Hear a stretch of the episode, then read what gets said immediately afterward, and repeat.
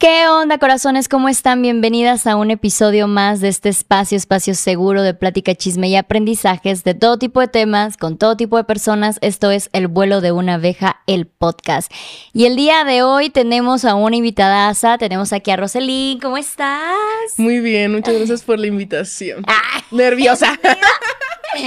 Sacó el momento, tío, desde un principio. Muchísimas gracias por acompañarnos por tocar este tema tan importante y tan personal para ti. Eh, vamos a hablar de, bueno, me decías el nombre completo, ¿es? Es trastornos de la conducta alimentaria. Trastornos de la conducta alimentaria, eh, porque yo le decía desórdenes alimenticios y bueno, hay que informarnos bien. Entonces, muchísimas gracias por estar aquí para tocar ese tema. Cuéntanos un poquito de ti, a qué te dedicas, qué haces, qué show. Pues yo tengo 23 años y yo orgullosamente de Los Cabos. Ay, este, qué rico. sí. Y pues hago contenido de estilo de vida en Instagram más que nada. Ok.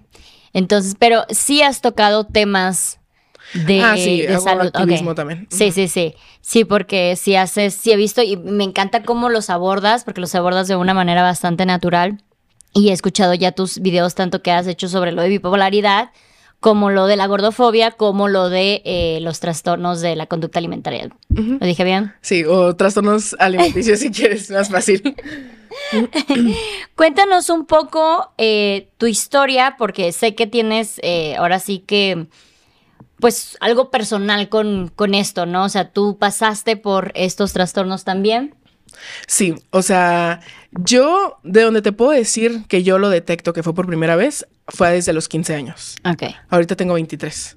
Entonces han sido como 8 años que he estado batallando con eso. ¿Sigues teniendo todavía eh, como que una relación in- eh, tóxica con la comida? Sí, yo creo que sí. O sea, se cuenta, mi recuperación la empecé en el 2020, yo tenía 20 años. Ujú. Y por un tiempo estuve bien, pero algo que tal vez no mucha gente sabe es que no se curan. ¿Sabes? Entonces algo que vas a llevar toda la vida es como un diablito que ahí no te lo quitas Ok. y solo lo vas controlando, pero pues obviamente la vida cambia y así como la vida cambia, eso también, ¿sabes? Si pasas por más estrés o estás mucho más tranquila, así va variando. Entonces, por ejemplo, este año, sí, mm, o sea, no la pasé tan bien emocionalmente, aparte por el trastorno bipolar, como que una cosa afecta a la otra. Claro. Y pues sí, regresé. Ahorita estoy con una nutrióloga. Ok. ¿Cómo es que se presenta a ti o cómo es que lo notas a los 15 años?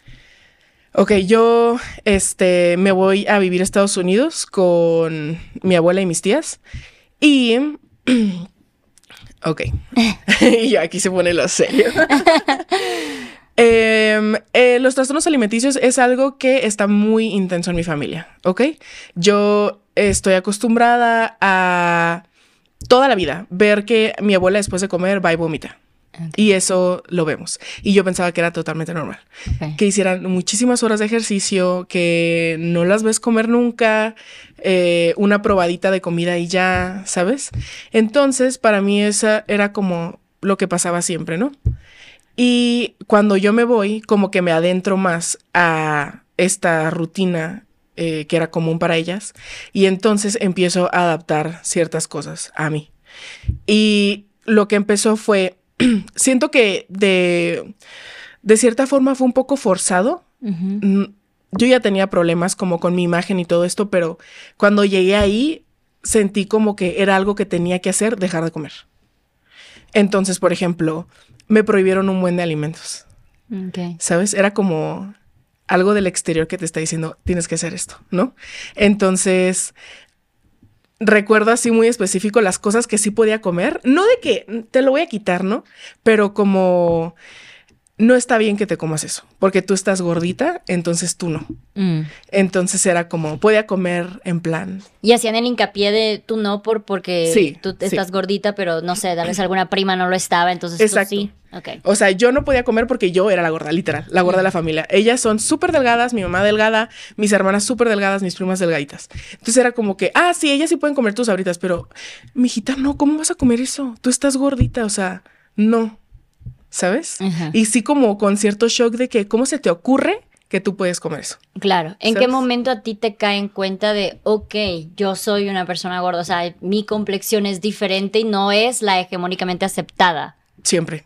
desde chiquitita? Siempre. O sea, yo no recuerdo un momento en mi vida en donde yo me haya sentido normal. Siempre algo que yo digo mucho es, yo era gorda antes de ser Roselín. Eso era como, eso soy, ¿sabes? Porque desde, literal, desde el kinder, o sea, no solo por mi familia, sino porque también viví mucho bullying por gorda. Entonces ni siquiera tenía amigos.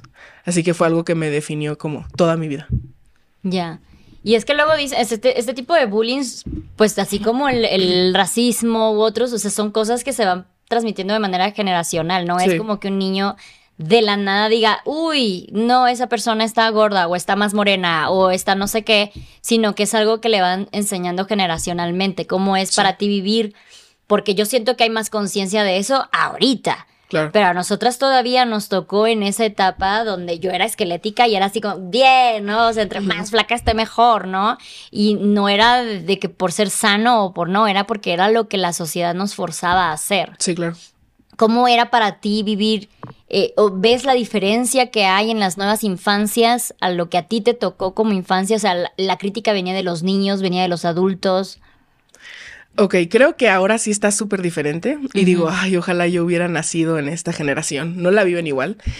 Pero sí, en aquel tiempo, que pues en realidad no fue hace mucho, este, pues sí, o sea, la crítica venía por los niños, por los maestros, por tu familia, por tus amigos, por todos. ¿Sabes? Y ahora sí creo que tal vez sí está muy cabrón eh, evitar esta como gordofobia que se vive por los familiares, porque pues son como generaciones más grandes. Eh, pero creo que los niños están siendo un poco más empáticos, ¿sabes? Sobre todo cuando pasa mucho en redes sociales y se empiezan a cuestionar cosas que aprenden ahí. La importancia de la representación, ¿no? O sea, ahorita ya se alcanzan a ver personajes de todo tipo de tallas, vaya, eh, en, los lugares y antes no. Y si había uno, era el buleado, eh, como el de, no sé, se me ocurre. El rarito. ajá, el de, ah, el gordo, le hacían, o las bromas en las series, novelas, era de que siempre estaba con el chocolate, ya sabes, el Gru, ¿cómo, es, cómo se llama el de Matilda? Screw, Gru, Bruce. Bruce. Bruce, Bruce, ¿sabes? Como que estas ideas de... Eh, un estereotipo de lo que una persona gorda es, ¿no? Es alguien que está obsesionado con la comida, que solamente quiere comer chocolate todo el tiempo, que no se quiere mover, etcétera. Entonces creo que ya esa mentalidad va cambiando también de que no tiene, a veces no tiene nada que ver una con la otra, ¿no? Hay muchísimas más razones por las que las personas eh, o son delgadas o son gordas. Entonces, tú distingues desde el día uno de yo soy una persona gorda y hay algo mal, en mí. Claro. Por lo mismo. Sí, o sea, todo lo que me pasa es mi culpa. Ok. ¿Sabes? O sea, si me hacen bullying es por mi culpa. Ya. ¿Y cómo era tu relación con la comida cuando eras antes de los 15 años, que ya llegas a este mundo normalizado donde, ah, eso es lo que tengo que hacer?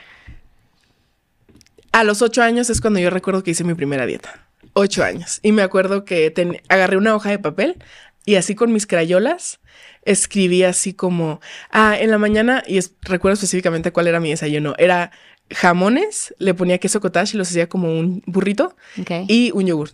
Y ese era como mi desayuno. Y luego ya ponía lo que tenía que comer y lo pegué con un imán en el refri. Y así, o sea, ese es como mi primer recuerdo de, de lo que tenía que hacer. Sí. Aparte estamos hablando que creo que tú estabas en, en la infancia cuando estaba la eh, heroína chic. Eh, ah, sí, que está súper, súper de moda, el estar extremadamente delgada hasta los huesos, que dicen que como que se quiere retomar, pero yo no he visto todavía las imágenes que llegué a ver en mi adolescencia de huesos por todos lados, y eso era como que lo estético en ese momento, era el goal, ¿no? En, ese momento. Entonces, tú como infante, pues tú ves eso y dices de, güey, eso es lo que tengo que hacer, ¿sabes? No es lo único, es la única representación de belleza que se está viendo por todos lados. Entonces tú empiezas a hacer, hacer dietas, pero ¿qué pasa cuando se te antojaba algo? O sea, y comías algo, sentías esta culpa o... Sí, sentía mucha culpa, mucho. O sea, y era de que si comía, pues era lo que ahora sé que es un atracón, ¿sabes? O sea, de que como todo porque no sé cuándo voy a volver a comer o no sé cuándo me van a permitir volver a comer. Ok. ¿Sabes? Ok. Y sientes que en tu cabeza es como yo lo siento mejor, el no comer tres días, pero luego me doy un atracón. O sea, Ajá. así funciona, ¿no? Como que dices de, no, pero yo estoy bien porque no he comido en días. Ajá. Sí, o sea, cuando, si te pones a pensar, como algo ilógico de los deseas, es que, no sé, dejas de comer así como dos, tres días y de la nada un atracón que de seguro te comiste lo que comías en tres días, ¿sabes? Sí, claro. Y pero si comieras esos tres días es como, no, o sea, ya, de que estoy súper mal. comiendo todo el tiempo. ajá, mm. sí. Ya. Entonces eh, estás con esta, esta dinámica hasta los 15 años. Y a los 15 años para ti es como, ok, esto es normal. O sea, eh, la bulimia, la anorexia. Eh, ¿qué, qué, tipo de cosas hacías tú que tuviera que ver con un desorden alimenticio? Ok. solo para aclarar, de los 8 a los 15 años yo tuve como conductas trastornadas con la comida, pero no creo que era un TCA en sí porque no era tan continuo, solo como esporádicamente. Pero a partir de los 15 años que yo me voy, te digo, me empezaron a prohibir ciertos alimentos, o más bien eran muy pocos los que tenía permitidos, y yo adapté, o sea, adopté eso y dije, ah, ok, sí, cierto, esto es lo que puedo comer solamente. Entonces, eso fue uno, como restringir cantidad y eh, qué tipo de cosas. Tipos de comida. Ajá. Y luego hacer ejercicio en exceso. En exceso, o sea, al punto en donde yo sentía que si no me mareaba sentía que, y sentía que me iba a desmayar o vomitar, no me había esforzado lo suficiente. Que también es un trastorno, ¿no? Sí. Ay, se me fue el nombre, pero tiene un nombre. Sí, sí. No, no recuerdo específicamente. Sí. Pero eh, una cosa que aprendí con una de las nutriólogas que tuve en la recuperación fue que el hacer ejercicio en exceso para compensar lo que comiste también es una forma de bulimia. Ok. ¿Sabes? Ok. Entonces, bueno, esas eran como las cosas que yo hacía y comer pues muy poco. Y eso lo vi en mi cuerpo también. ¿Y en algún momento pasaste también por, o sea, por, por bulimia de hacerte vomitar? Eso fue ya en la universidad, mm, creo que fue 2019, pero fue un periodo muy corto de tiempo. Porque yo siento que la gente que no está tan familiarizada con este tema considera que ya un, un trastorno como tal ya sería hacerte vomitar, ¿no? Algo por el estilo, ¿no? Eh, que el comer poquito, comer moderadamente y hacer mucho ejercicio, al contrario, son síntomas de una persona sana, saludable, ¿no? Sí. Entonces siento que desde ahí empieza a haber una malinformación, una desinformación con este tema, porque dices, no, yo, eh, yo como súper saludable y como nada más poquitito o de que paso hambre y ya te acostumbras incluso al hambre. Sí. Entonces, eh, tú nada más pasaste por un momento de hacerte vomitar como tal poquito, poquito tiempo. Ajá, fue poco tiempo, o sea, de que dos meses. Ok. Entonces, en el que permanecí más tiempo antes fue la anorexia, es lo que yo considero que fue, porque en ese tiempo no estaba diagnosticada. Ok. Y el reciente es trastorno por atracón. Ok. ¿Y este cómo, cómo es? Em, es un ciclo de restricción y atracón, restricción y atracón. Y entonces, no necesariamente restricción en plan, voy a dejar de comer días o me voy a poner a vomitar. Simplemente como me voy a esperar tal vez lo más que pueda en, no comer y luego me siento de que tengo tanto antojo así de, de comer algo y tengo tanta hambre por esta restricción, me voy a comer el mundo y luego me siento súper culpable. Otra vez restringo y así, o sea, un, un ciclo que nunca sales. Y dices que, o sea, ¿cómo lo tratas? Porque dices que eso es algo que no se cura. Eh, ¿Cómo lo vas tratando? Con terapia, obviamente. Em, otra cosa importante es estar con una nutróloga que tal vez esté supervisando que estés comiendo eh, o que sea como más balanceado, que sea suficiente, etc. Y también lo que me ha servido mucho es cuestionándome de que por qué pienso que tengo que bajar de peso. Eh, ¿Por qué me siento culpable de comer cuando es algo que tienes que ser, tienes que comer? Justo alguien me decía, es que yo tengo miedo de comer enfrente de la gente. Y le dije, si tienes sed, ¿te da pena tomar agua enfrente de la gente? Entonces, ¿por qué te da miedo comer? Si es igual de importante. Entonces, todos esos cuestionamientos son los que me ayudan. Y eso es bien, bien típico, de hecho, esto del, ay, no, yo no me atrevo a comer enfrente de la gente cuando, por ejemplo, cuando estás, cuando eres estudiante, mayor, la mayor cantidad de las veces estás enfrente de gente comiendo, ¿no? Creo que a partir de que eres adulto y ya te da por comer sola o algo por el estilo. Pero sí, sí he escuchado muchísimo esto de, no, no, no, es que cómo me van a ver comer. Incluso desde, desde puntos como de, no se ve estético, mi cara se deforma cuando como, o cositas así, que yo siento que ya van muy pegados con todo lo que tenga que ver con dismorfia, de que constantemente te ves de una manera pues menos favorable a lo que realmente eres. Hey, it's Kaylee Cuoco for Priceline. Ready to go to your happy place for a happy price? Well, why didn't you say so? Just download the Priceline app right now and save up to 60% on hotels. So, whether it's Cousin Kevin's Kazoo concert in Kansas City, go Kevin, or Becky's Bachelorette Bash in Bermuda, you never have to miss a trip ever again. So, download the Priceline app today. Your savings are waiting. Go to your happy place for a happy price. Go to your happy price, Priceline. Entonces, tú empiezas con, con esta idea de, de comer menos, limitar más tu comida, hacer dietas. ¿Qué tanto el mundo te abraza cuando tienes un trastorno así? O sea, es como que te- te- todo es come menos, come más saludable. Entonces, si dices, güey, no hay ningún problema conmigo. Yo simplemente estoy haciendo lo mejor para mi cuerpo. El mundo hace que quieras seguir haciéndolo. Porque te felicitan. O sea, yo me acuerdo que en ese momento, cuando casi no comía, hacía mucho ejercicio y bajé algo de peso, era de que qué hermosa te ves, de que qué bueno que bajaste de peso, te ves más bonita así, y de que sigue bajando, o sea, unos 5 kilitos y te vas a ver mejor, porque claro, nunca es suficiente, ¿sabes? Estás bonita, pero podrías estar más. Entonces siempre me aplaudían y yo genuinamente siento que me quisieron más. 100%. O sea, yo sentía mucho más amor de mi familia del que te puedo decir familiares, del que te puedo decir siento ahora. Claro. ¿Sabes? Que, re- que regresé al peso. Ya. E incluso en la calle, o sea, sientes esa diferencia, es esta aprobación Sí. y desaprobación según tu peso, ¿no? Según Sí, sí, sí. tu En- talla. impacta en todo. O sea, se sabe que, no sé, las personas gordas eh, reciben menos atención médica o menos adecuada porque todo se lo adjudican al peso. Eh, te tratan diferente en la escuela, eh, te aceptan en menos trabajo, te tratan diferente en la calle, tus amigos te tratan diferente, todo, todo el mundo te trata diferente. Mm.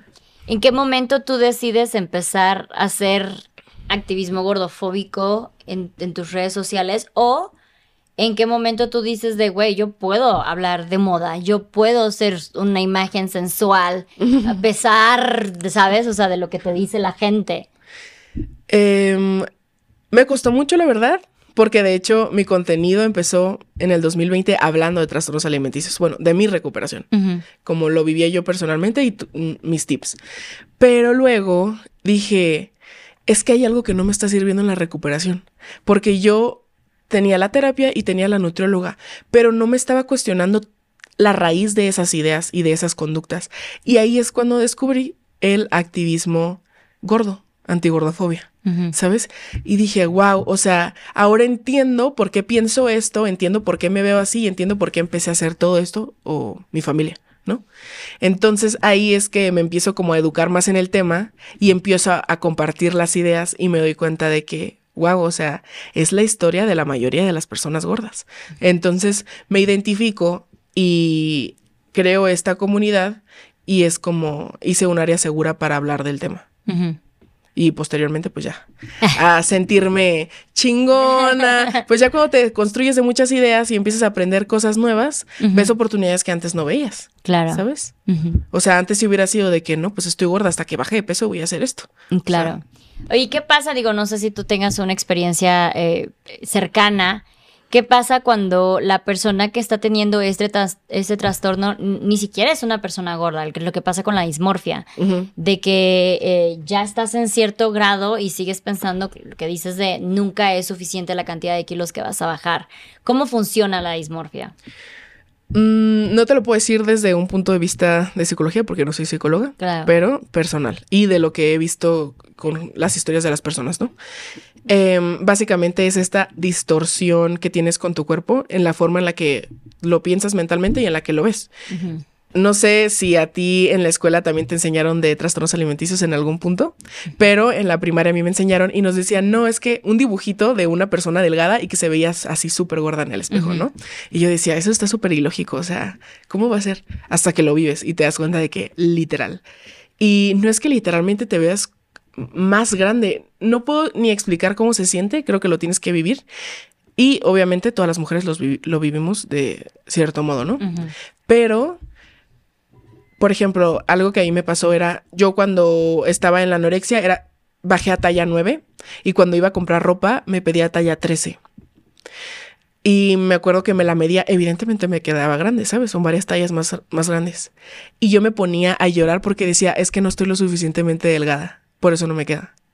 O sea, completamente al revés. Súper irracional. Ajá, de Súper irracional. O sea, yo me veía mucho más grande y me quedaba grande. Y en lugar de decir, ah, bueno, en ese momento, a huevo, este, me queda grande, decía, no, es que tengo que dejar de comer porque por eso no me queda. O sea, así de irracional puede ser el pensamiento. Sí. Y siempre lo vas a relacionar con comida. Sí. O sea, no es, por ejemplo, como, no sé, eh, eh, ejercicio, otras cosas. Te digo, depende como del trastorno de la persona. Hay personas que no comen y aparte hacen mucho ejercicio. Entonces, pero para mí lo que más ha sido presente es la comida. Entonces era como, siempre es culpa de que estoy comiendo. Ya. ¿Y en qué momento empiezas? Yo me acuerdo que en la adolescencia empezaron súper de moda las dietas y que la dieta de este y que la dieta del otro. ¿En qué momento tú empiezas como que a meterte en el mundo de las dietas? Eh, porque luego siento que dieta es la manera saludable de decirlo, pero en realidad es esto, de que te empiezas a limitar la comida, empiezas a, a prohibirte ciertos alimentos. ¿En qué momento tú empiezas a notar que tal vez ya no, es, ya no lo estabas haciendo de manera saludable? Es que nunca lo hice de manera saludable. Ok. Empezando por ahí. O sea, te- el- a los ocho años que lo hice por primera vez, no fue con ayuda de nadie. Solo fue lo que mi mente de ocho años, o sea, imagínate, una niña de ocho años, creía que tenía que hacer y creía que tenía que dejar de comer. Y entonces, pues ya, que incluso a los 15, cuando estaba muy mal, yo no sabía que estaba mal. Yo apenas que empecé como la recuperación fue que me di cuenta que en aquel tiempo estaba mal. ¿Y en qué momento te diste cuenta que estabas mal? Antes de empezar la recuperación. Mm, yo fui al psiquiatra porque ya tenía ideación suicida. Me diagnosticaron con depresión de inicio, después con trastorno bipolar, cambiaron el diagnóstico. Y ya estando en terapia, hablando de mi historia, de mi infancia y todo, fue cuando la psicóloga fue de que, mm, a ver, creo que tenemos que platicar un poco más de la alimentación. Y ahí fue cuando salió el tema. Pero no era algo que yo tenía como muy presente. ¿Sientes que esta relación tóxica con la comida, con tu cuerpo, haya detonado incluso la bipolaridad? No sabría decirlo porque en estas en estos trastornos pues no puedes identificar una causa, pero sí siento que pudo haber sido un factor este estrés en, en el que estuve demasiados años, porque a final de cuentas, bueno, el trastorno bipolar en la mayoría es genético. Entonces, por ejemplo, 80% genético y 20% eh, factores externos, ¿no? Y evidentemente yo creo que ese fue uno, porque era como una constante en mi vida. Sí, como que un estrés constante. Y es, y es algo que se tiene que hacer de que tres veces al día mínimo, entonces Sí, sí, sí. no es como que se te olvida hasta que llegue el fin o algo por el estilo. ¿Cómo es la relación con tu familia a partir de todo esto? En aquel tiempo que yo no me daba cuenta, me hicieron mucho daño, mucho, mucho daño, pero yo no me daba cuenta ni ellos. Em, cuando yo empiezo la recuperación, empieza mucho coraje, mucho resentimiento. Me alejé mucho de mi familia, de mis papás, de todos. Y de hecho se volvió súper tóxico em, todo el ambiente familiar porque justo fue en pandemia, entonces los veía siempre. Y entonces yo como que buscaba de que es que, ¿por qué me hiciste esto? Echando culpas, ¿sabes? Pero cuando yo empiezo a hacer este activismo sobre gordofobia y salud mental, empiezo a tratar de cuestionar a mis papás y como tratar de educarlos o meterles ahí como la duda. Y ahora ya nos llevamos súper bien, y, o sea, y ya ellos han logrado entender por qué estaba mal lo que hicieron, cómo lo pudieron haber hecho mejor. Un buen de cosas que ahora los veo y digo, wow, o sea, no son, lo- no son la misma cosa, ¿sabes? Sí. Que antes. Claro, porque para ellos estaba completamente normalizado, para generaciones pasadas estaba súper normalizado, de, ay, la gordita, ay, no sé, todos estos chistes que piensan que no tienen como mucha afectación y al final Sí. siguen perpetuando esta idea de que ser una persona gorda es malo, es lo que nadie desea ser, ¿sabes? Porque se ve mal. Y, y cómo afecta esto, ya hablando de otras cosas, cómo afecta esto en, la- en las cosas con tus relaciones amorosas, ¿no? Que veníamos, eh, la otra vez tuvimos también a Moni y nos conta y hablamos de las aplicaciones de citas y dices que yo en las aplicaciones yo siempre tengo que avisar que soy una persona gorda, porque si no, no, no quiero que me vayan a hacer un desplante de que, ay, no manches, o sea, sigue habiendo esta intolerancia, por lo tal tienes tú que especificar, ir con tu bandera, ¿sabes? De, Sí. by the way, Ajá. soy una persona gorda. Sí, sí. O sea, por ejemplo, tengo Bumble Y sí tengo que poner de que, por cierto, si no te gustan las morritas plus size, aquí no es tu lugar. Así literalmente lo tengo. Porque a pesar de que están mis fotos y creo que otra cosa que tenemos muy en la mente, tenemos que poner una foto del cuerpo, porque no vaya a ser. Entonces, a pesar de que tengo todas mis fotos, tengo que aclarar ahí este que, no sé, o sea, para que ellos vean y no tanto para que ellos elijan, sino para mi paz mental, de decir, "Ah, no quiero conocer a esta persona y que me diga, no sabía que eras gorda. Y yo de que aquí te puse que Sí. era, ¿sabes? Sé que no se debería de hacer. Está ojete, ¿sabes? Como una persona, no sé, una persona negra que dijera, ah, by the way, soy negro, ¿sabes? Pero pues es lo que hay. ¿Y sientes que eso sigue teniendo una repercusión con tu relación con la comida? Em, creo que ya no. Creo que eso fue algo que ya trabajé mucho. Más bien ahora el problema que tengo con la alimentación es a causa de mi trastorno bipolar. Porque si tengo episodios de depresión, dejo de comer. Mm. Y luego si tengo episodios eh, de manía, como mucho. Entonces, mm, están como muy relacionados. No tanto por inseguridades. Porque, por ejemplo, no sé, recibo muchísimo hate en redes sociales de que, ah, estás gorda, no sé qué. Y yo de que, Evidentemente. O sea, mi contenido es sobre hacer moda plus size. Hago activismo gordo. Evidentemente estoy gorda. O sea, ¿tú crees que a mí me va a ofender que me esté diciendo que te estoy diciendo que soy? ¿Sabes? Entonces yo creo que ya por ahí, yo creo que ya lo trabajé muchísimo. Ok. Y creo que cada vez hay más visibilidad al respecto, ¿no? Sí. O sea, también ya hay más marcas que incluyen más tallas, hay más campañas, donde ya siempre también hay más diversidad, etcétera, y la representación es súper, súper importante en estos casos. Sí. ¿Cómo, ¿Cómo es para ti ya ahora que, que ya sabes que ya sanaste todo eso, tu relación con la comida? Que dices que acabas de regresar con una nutrióloga también. Ajá.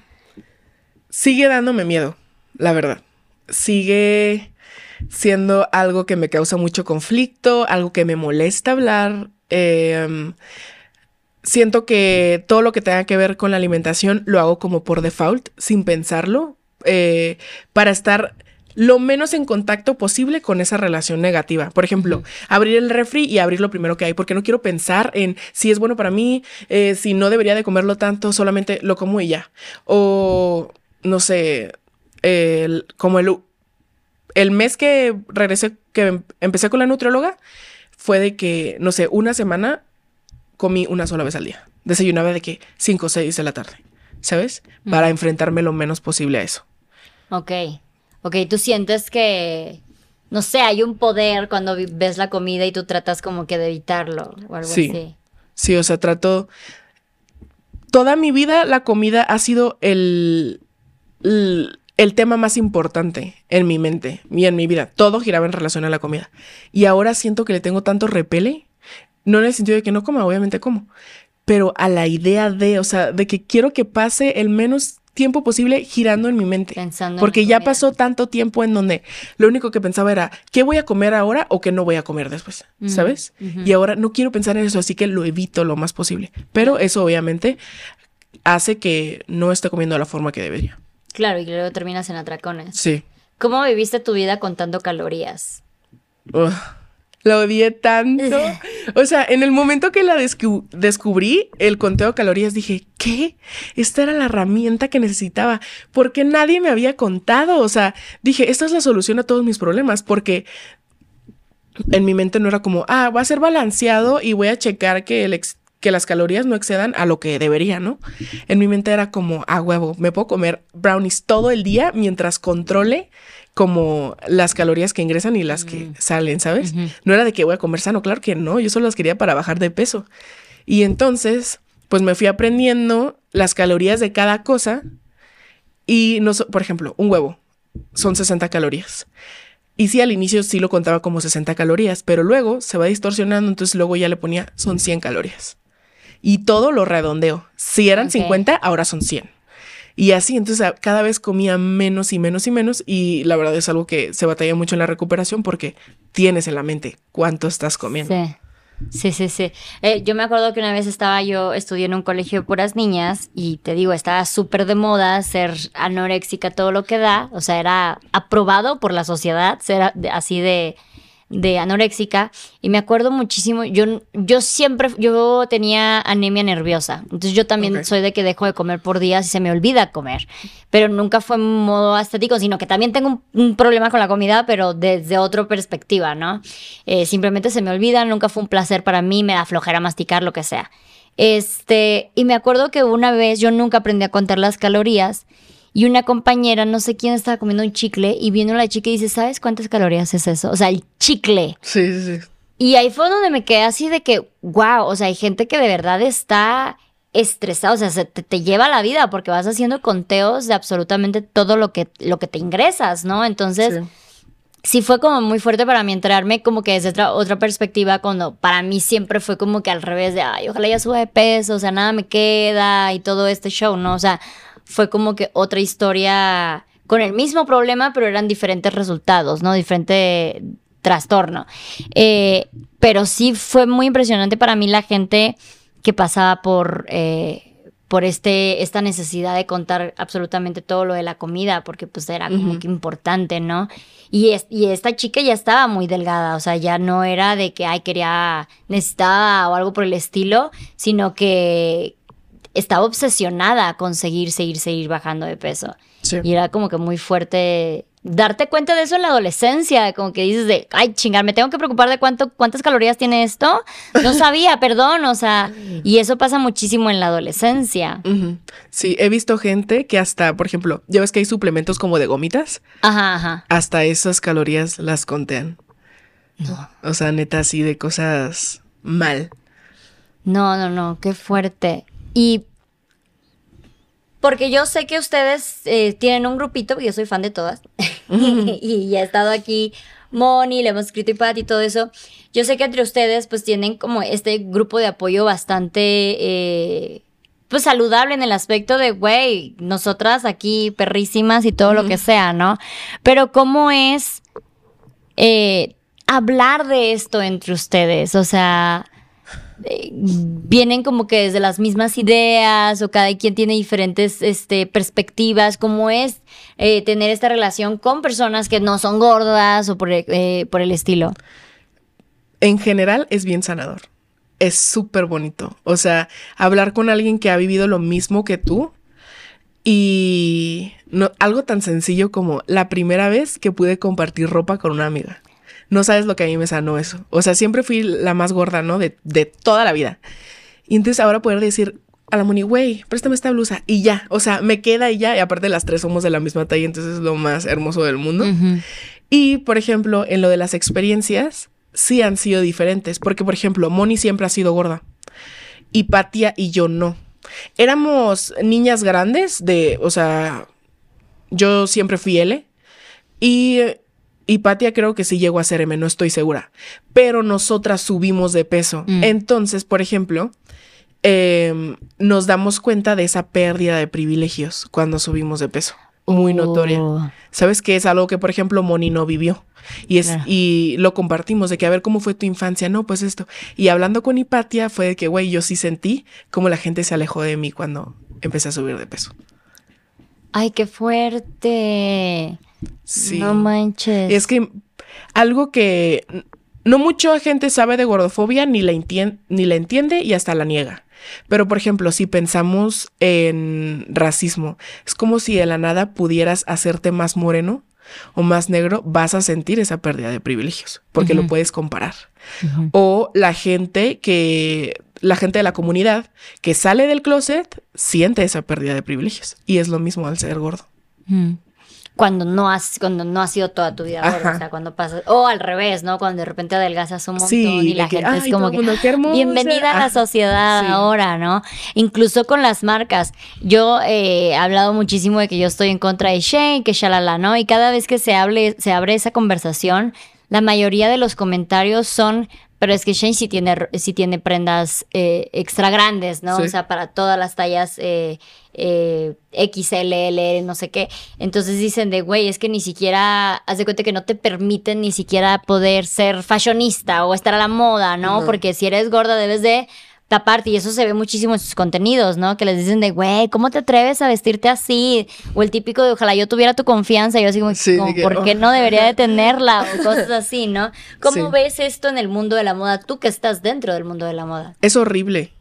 Es horrible porque no hay inclusión. O sea, aunque tú veas, y esto es muy gracioso, no voy a decir la marca, pero eh, me acuerdo que fui a la tienda y quería comprar un pantalón y en uno de los posters había una morra plus size y dije, ah, huevo, sí voy a encontrar ropa.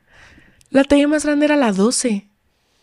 Y le pregunté, y ya ves que a veces en la etiqueta viene cuál es el límite de talla y viene un circulito de qué talla es. Sí. No, no era como que, ah, en ese Eh, momento era la la 12 tienda y allá no está. No, esa era la talla más grande en todos los pantalones. Y yo dije, ¿por qué hay una morra plus size en ese póster si sé que no es esa talla? Uh, Y es cuando te das cuenta, las marcas quieren pretender que son inclusivas, pero no lo son. O sea, sí está este tema. Y entonces ya no encuentras ropa en ningún lado. En ningún lado. Y sí, tengo ropa, pero es que yo tengo el privilegio de trabajar con marcas, por ejemplo, de Estados Unidos, que yo creo que todos los países ha de ser el lugar más inclusivo y es que también hay mucha más gente gorda allá.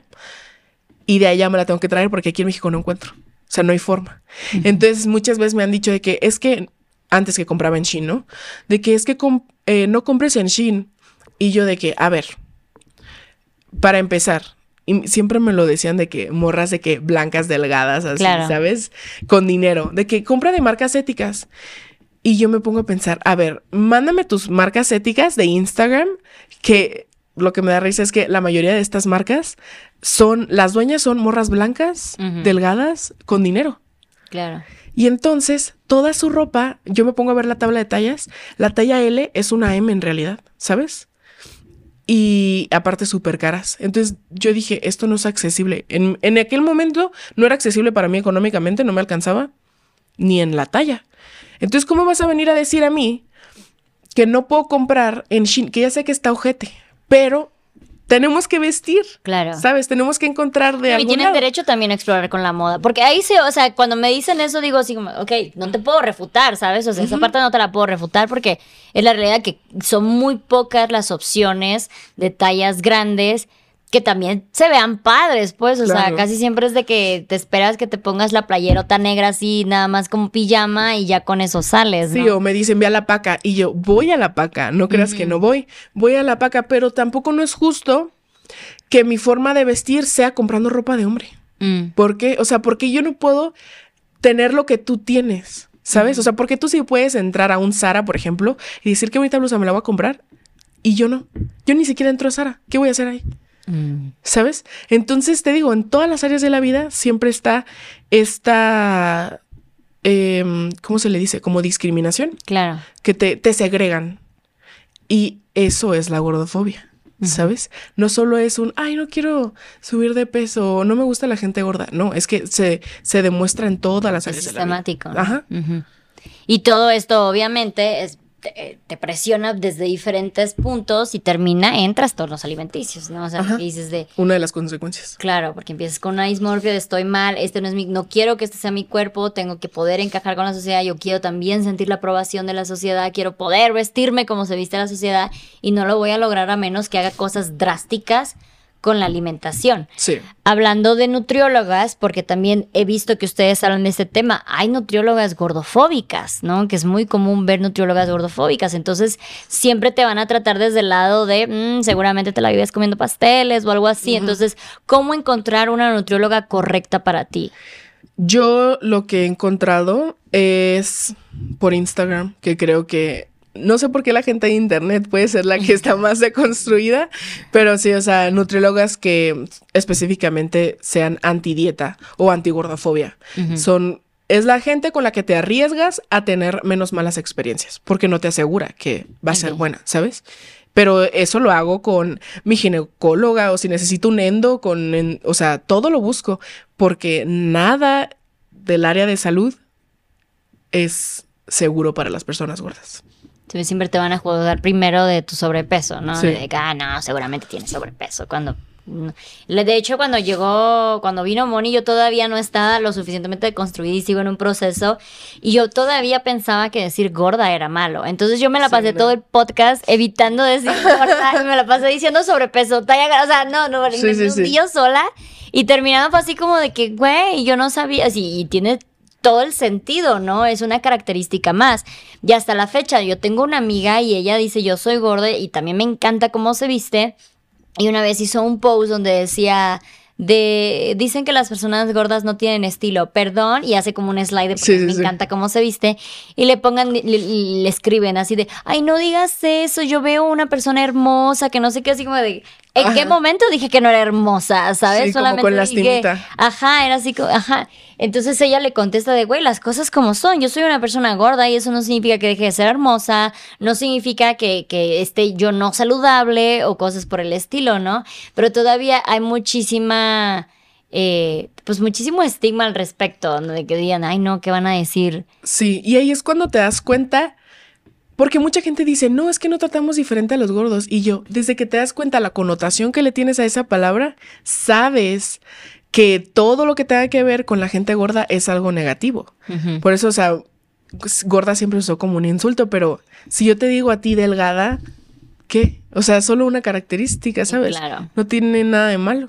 Claro, no, y incluso eh, yo que pasé de ser una persona muy, muy delgada a pasar a ser más promedio, sí fue así como, ay, subiste de peso, ay, no sé qué. Y yo sentí, o sea, no perdí los privilegios porque no llegué a ser como una persona gorda como tal, pero sí sentí este de, ay, chingar, tengo que, tengo que Sí. hacer algo al respecto, ¿no? Entonces yo no me, puedo- no me podría imaginar, no me podría poner en tu lugar de decir de, güey, cuando yo recién tuve a mi hija, subí mucho de peso y me acuerdo la frustración que era de no me puedo poner nada en mi ropa, no me queda nada, o sea, todo el estilo que a mí me gustaba utilizar ya no lo puedo utilizar ahora, ¿no? Porque ya no me queda, ya se me sale, ya no se ve bien, no me hace la figura de antes. Y es algo muy padre que, que tú has hecho en tus redes sociales, que dices de, güey, yo me veo fantástica, ¿sabes? O sea, en ningún momento, ay, me voy a escuchar bien el de eh, jamás vimos tu color de piel, pero jamás te ves como una, o sea, no sé, no, no se ve como algo de, ay, no, ¿cómo se atrevería? Porque neta te haces un estilo muy, muy chingón, o sea,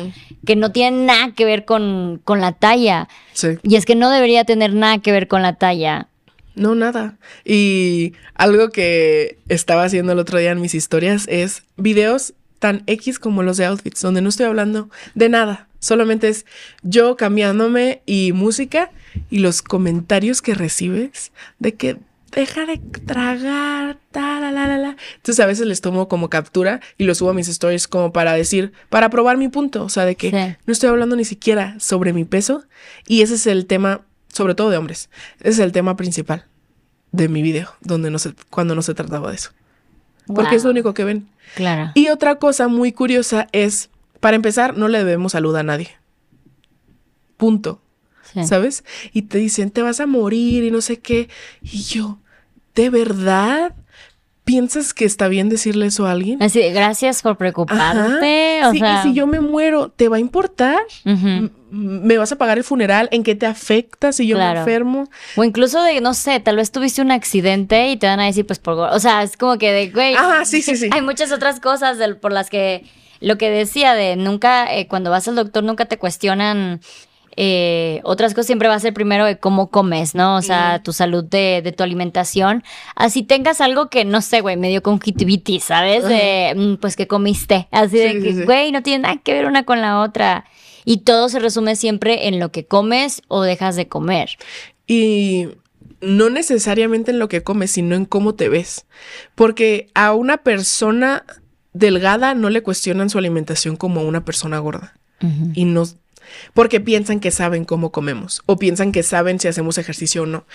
Piensan que por vernos pueden suponer nuestra salud, pero si fuera tan sencillo no tendríamos por qué hacernos estudios. Claro. O sea, pero está tan aceptado que es como, ah, no, sí, yo, yo te veo gorda, de seguro tienes diabetes y te vas a morir de qué mañana, Sí. ¿sabes? Sí, no, y aquí luego van a saltar porque también pasó en el, en el podcast que hicimos con Moni, las que son extremadamente delgadas y que también dicen de no, yo también sufro y a mí también me, siempre me preguntan si ya comí, cosas así. ¿Cómo podrías decirles a esas personas de, ok, entiendo tu punto, no es la misma lucha, o sea, no es el mismo problema.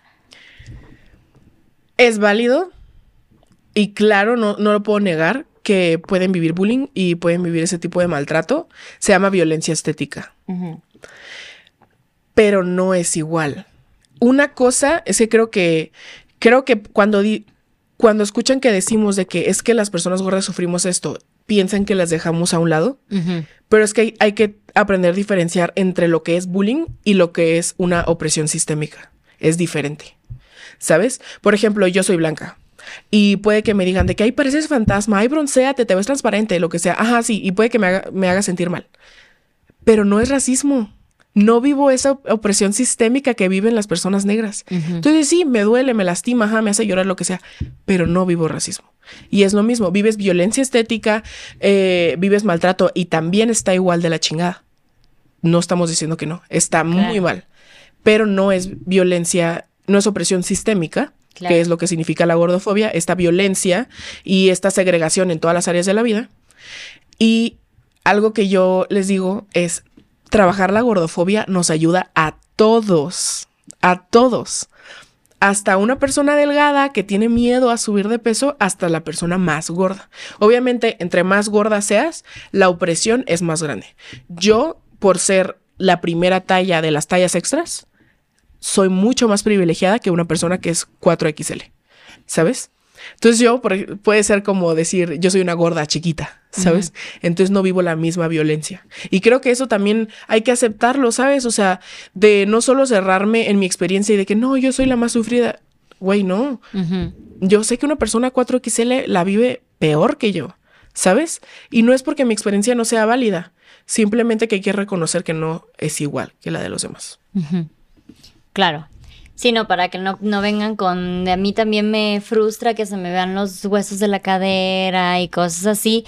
De todas maneras vas a conseguir ropa, de todas maneras vas a conseguir trabajo, o sea...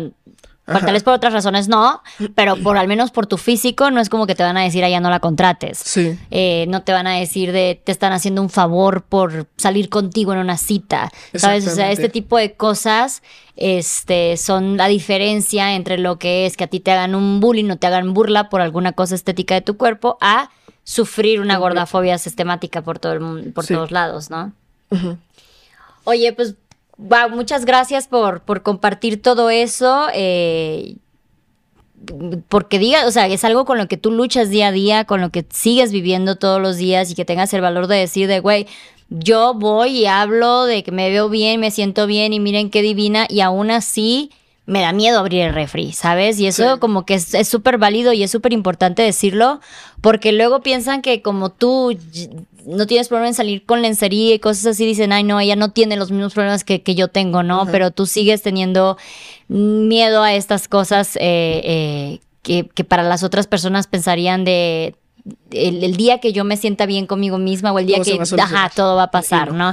Entonces, eh, es bien importante. ¿Qué, qué podrías tú recomendar para aquellas que, eh, no para las niñas, sino para las que están eh, con pequeños en casa, que tal vez son pequeñas gordas, es, eh, niñas gordas, eh, para que no, no tengan que crecer en esa opresión eh, por el resto de sus vidas, viniendo desde su familia, porque como decías bien, el primer como que atraco viene desde el, el núcleo fami- familiar. Como a las niñas gordas. Ah, ¿te ajá, a los familiares de las Ah, niñas, o sea, Pues para empezar, que no hablen del cuerpo de ella. O sea, no tienen por qué decirle, ay, mijita, estás gordita, ay, este, deja de comer. No es necesario.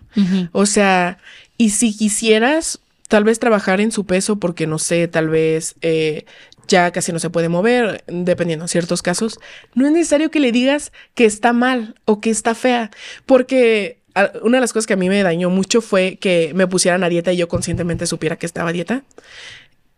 Es tan fácil como, ay, vamos a comer esto hoy. O sea, los papás cocinan o, o quien sea que cocine, tú no te tienes que enterar por qué te estás comiendo eso, ¿sabes? Entonces, como mm, que, que la alimentación y, el, y la imagen de tus hijos no sea una conversación entre ustedes dos, ¿sabes? Ni siquiera debería ser una conversación, ¿no? No, incluso que la alimentación y la imagen no tienen que estar relacionadas una con la otra, ¿no? O sea, tal vez te puede preocupar que coma saludable, que coma bien, pero no tiene nada que ver con que eh, si está flaca o gorda o, de cualquier tamaño. Sí, exactamente. Es como, por ejemplo, te puede preocupar que un niño coma bien, ¿no? Balanceado, suficiente, lo que sea, pero no le vas a decir, deja de comerte esas galletas porque vas a subir de peso, estás bien gorda, cómete otra cosa. Es tan fácil como ignorar eso y decirle, oye, hoy vamos a comer un omelette. Y ya, no tiene que saber nada, no tiene que hacerse sentir culpable, nada. Simplemente se lo das y punto. Un niño no te va a cuestionar porque le estás dando verduras, ¿sabes? Entonces, como tal vez llevarlo desde una manera mucho más empática y compasiva y decir, no tengo por qué hacerle daño para tratar de ayudarlo. Pues sí. Eh, y más que nada, porque siento que pasa mucho, digo, ahorita que pasamos por todo lo del Pride, eh, que luego algunos padres con estas ideologías eh, pues más estereotipadas de antes son como de no, pues es que si mi hijo o si mi hija eh, llegan a crecer como un adulto gordo, pues ay no, las posibilidades que van a tener en la vida y recuerden que todo esto se transmite de generación en generación. Entonces, si ustedes quieren que crezcan con mejores posibilidades, eh, precisamente esto, dejar de ver que todo se va a tratar sobre su imagen o su orientación sexual o sobre lo que sea, ¿no? O sea, las mejores posibilidades van a poder venir, no sé, por el talento, la educación, los valores, otras cosas que no tienen nada que ver con su físico, su expresión, su orientación y estas cosas que son, que nos hacen, eh, pues, uno como persona, ¿no? Entonces, al no educar, al no seguir perpetuando esta idea de te ves mal, entonces ese niñito va a llegar a otro a decirle, ay, tú también te ves mal. Entonces, este niñito tal vez ni siquiera recibía esas, esos comentarios en casa y luego alguien vino y le dijo. Entonces, bueno, se vuelve haciendo como una, una avalancha, ¿no? Que es lo que debemos de empezar a terminar. Sí. Precisamente. Pues muchísimas gracias, Rosalind. Compártenos tus redes sociales, por favor, para que sepan dónde te pueden encontrar. Muchas gracias a ti. Es arroba Roselinesker en todas las redes sociales. Ok. TikTok, Instagram, Facebook. Ajá, TikTok, Instagram, Facebook y bueno, apenas va a empezar mi YouTube, pero igual estoy. Dale, dale. Oiga, pues muchísimas gracias a ustedes también por ver y escuchar este episodio. Recuerden que este es un espacio seguro de plática, chisme y aprendizaje. Si les gustó, apóyennos con un comentario, un like, suscribirse, darle a la campanita, darle seguir a Spotify también y nos vemos en el siguiente episodio. Bye.